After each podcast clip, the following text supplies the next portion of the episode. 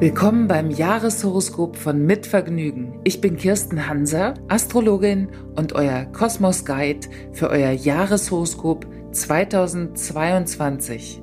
Wie wird das Jahr werden? Und wie stehen die Planeten für euch und das Jahr? Ich möchte gemeinsam mit euch den Blick in die Zukunft und ins Universum wagen. Das Jahreshoroskop für das Sternzeichen Wassermann in 2022 mit der Überschrift Zurück in die Zukunft. Diesen Titel kennen wir natürlich alle und der ist damit verbunden, dass ihr als Wassermann-Menschen ja sehr immer mit der Zukunft beschäftigt seid, auch mit Visionen, manchmal eurer Zeit vorauseilt. Und das letzte Jahr war ja ein sehr entscheidendes Jahr, um ein Projekt ins Auge zu fassen, was mit Zukunft zu tun hat. Vielleicht auch einer Zukunft nicht nur für euch, sondern die der Allgemeinheit auch zugutekommt. Also ihr seid so die Taktgeber momentan in dieser Umbruchsphase und werdet es sicherlich auch gespürt haben. Es war auch eine Zeit, in der es nochmal sehr um Freiheit ging und um Expansion. Zwei Planeten haben euch letztes Jahr begleitet, Jupiter und Saturn. Der eine steht für die Expansion, der andere für die Konzentration. Also im besten Falle war das so ein Hin und Her pendeln, um genau rauszufinden, was ihr wirklich wollt. Zurück in die Zukunft. Das ist jetzt auch der Titel und die Überschrift für 2022, weil es vielleicht auch ein paar Rückschritte gab. Dinge blockiert wurden durch allgemeine Regeln und Gesetze und auch Geschehnisse, die euch vielleicht etwas daran behindert haben, das zu verwirklichen, was euch vorschwebt. In diesem Jahr gibt es wieder so einen Startknopf, der gedrückt wird, um weiterzumachen, bevor ihr dahin kommt an diesen Punkt, der durchaus schon im Februar sein kann und dann aber so richtig ab Mai, gilt es aber auch jetzt ziemlich rigoros und vor allem emotional rigoros aufzuräumen. Also nicht nur den Kontaktespeicher von eurem Smartphone, sondern auch den eigenen Freundeskreis. Es geht sehr stark um Gleichgesinnte und es geht auch nochmal um ein Thema der Vergangenheit, auch mit einem Menschen, wo ihr euch vielleicht etwas so drumherum gedrückt habt und in diesem Winter jetzt nochmal entscheidet, wie viel Zukunft verträgt meine Vergangenheit und natürlich auch die gemeinsame. Es kann sein, dass es einen Menschen gibt, mit dem ihr durchaus durchstarten könnt. Da muss allerdings auch vorher ziemlich aufgeräumt werden. Und alles, was mit merkwürdigen Abhängigkeiten zu tun hat, davon gilt es, sich auch zu befreien weil das für euch sehr, sehr wichtig ist, frei zu sein und auch gemeinsam frei sein zu können.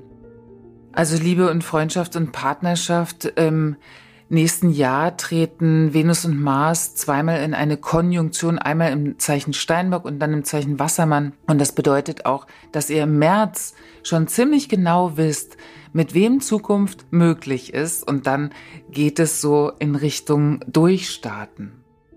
Es geht auch darum, so die Global Team Player zu finden, mit denen ihr euch wirklich verbunden fühlt. Es kann sein, ihr habt einen riesen Freundeskreis. Wer kann euch da wirklich folgen? Und da kommen wir eigentlich auch schon zu meinen Fragen an euch für das nächste Jahr. Vier Fragen. Die erste Frage an dich. Was ist deine größte Stärke? Wir denken manchmal sehr lange darüber nach. Mir wird es in diesem Moment auch schwer fallen. Vielleicht kommt es aber auch aus der Pistole geschossen. Was deine größte Stärke ist, ist auch dein Guide. Das bedeutet eben auch, hat diese Stärke mit dem zu tun, was du vorhast. Es ist wichtig, dass das miteinander zusammenhängt. Vielleicht fallen dir auch gleich mehrere Stärken ein, umso besser. Meine zweite Frage an dich lautet, achtest du genug auf deinen Körper? Wassermann ist eine Luftenergie und hier ist natürlich die Gedankenwelt sehr, sehr stark. Das heißt nicht, dass ihr unemotional seid, aber der Geist ist schnell übermächtig und manchmal vergisst man dann auch den Körper. Der Körper gibt uns aber gute Signale und will natürlich auch gehört werden.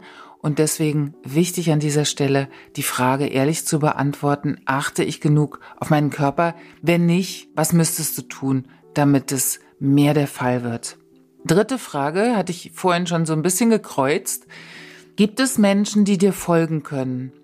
Und das eine ist ja, wenn Menschen einem folgen können, also einfach gedanklich auf einer kreativen Art und Weise, mit denen man wirklich so richtig toll sich austauschen kann, sehr kommunikativ, sehr geistig, auch visionär, was einen so Blitze verursacht beim Miteinander, mit denen es ganz schön ist auch natürlich.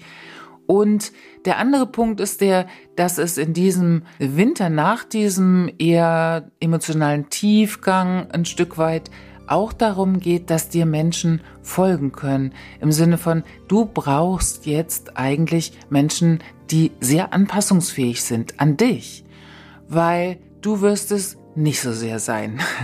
Schon gar nicht ab Mai. Zwei Planeten sind sehr wichtig. Der Saturn, den habe ich eben schon angesprochen, der Uranus auch. Also das hat auch immer damit zu tun mit Vergangenheit, mit Zukunft, also dieses Pendeln, deswegen zurück in die Zukunft. Wenn es ein Projekt gibt, was du gerne angegangen wärst und was jetzt bis jetzt noch nicht geklappt hat, kann es ab Mai gelingen, relativ schnell. Die Zeichen, dass so da wirklich der Startschuss gegeben wird, sind schon im März.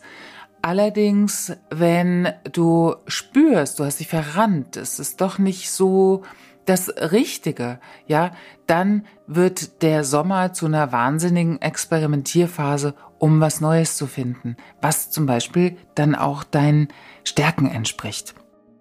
Vierte Frage. Bist du Einzelgängerin und wenn ja, wie kannst du es ändern? Wassermann-Menschen fühlen sich ja manchmal unverstanden. Also meinst manchmal auch so, dass man sich gar nicht mehr mitteilt. Jetzt ist es wichtig, aus diesem Einzelgängertum herauszutreten in 2022, weil die Gemeinschaft und auch die Gleichgesinnten immer, immer wichtiger werden. Liebe habe ich schon angesprochen, worum es im Winter geht. Dann ab Mai geht es auch um viele neue Eroberungen. Aber an der Stelle sei auch mal gesagt, Wassermann-Menschen brauchen feste Ankerpunkte im Leben. Die brauchst du auch. Also nicht gleich alles komplett verändern auf einen Schwung, sondern halte dir immer so feste Ankerplätze, damit du dann deine Freiheit ausleben kannst. Im Mai, der lässt dann auch zwischenmenschlich so deine Synapsen jauchzen und die Gefühle auch und es befeuert dich in deiner Luftigkeit.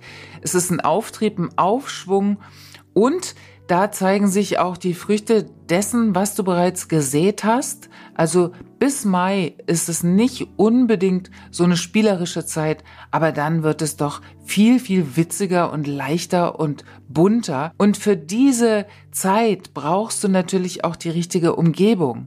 Also Menschen, die genauso ticken wie du.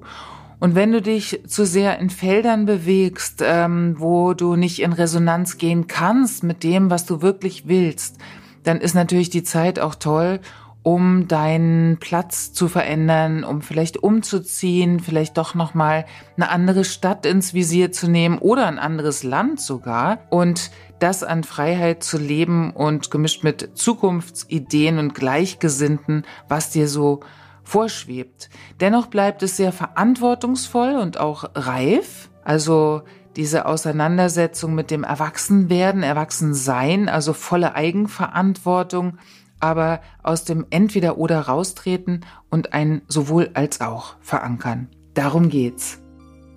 Ab dem Herbst, da geht es auch darum, sehr, sehr viel zu kommunizieren. Also du brauchst in der Phase witzige und intelligente Menschen. Bis Mai ist eine Phase des Rückzugs eher, vielleicht auch nur zu zweit.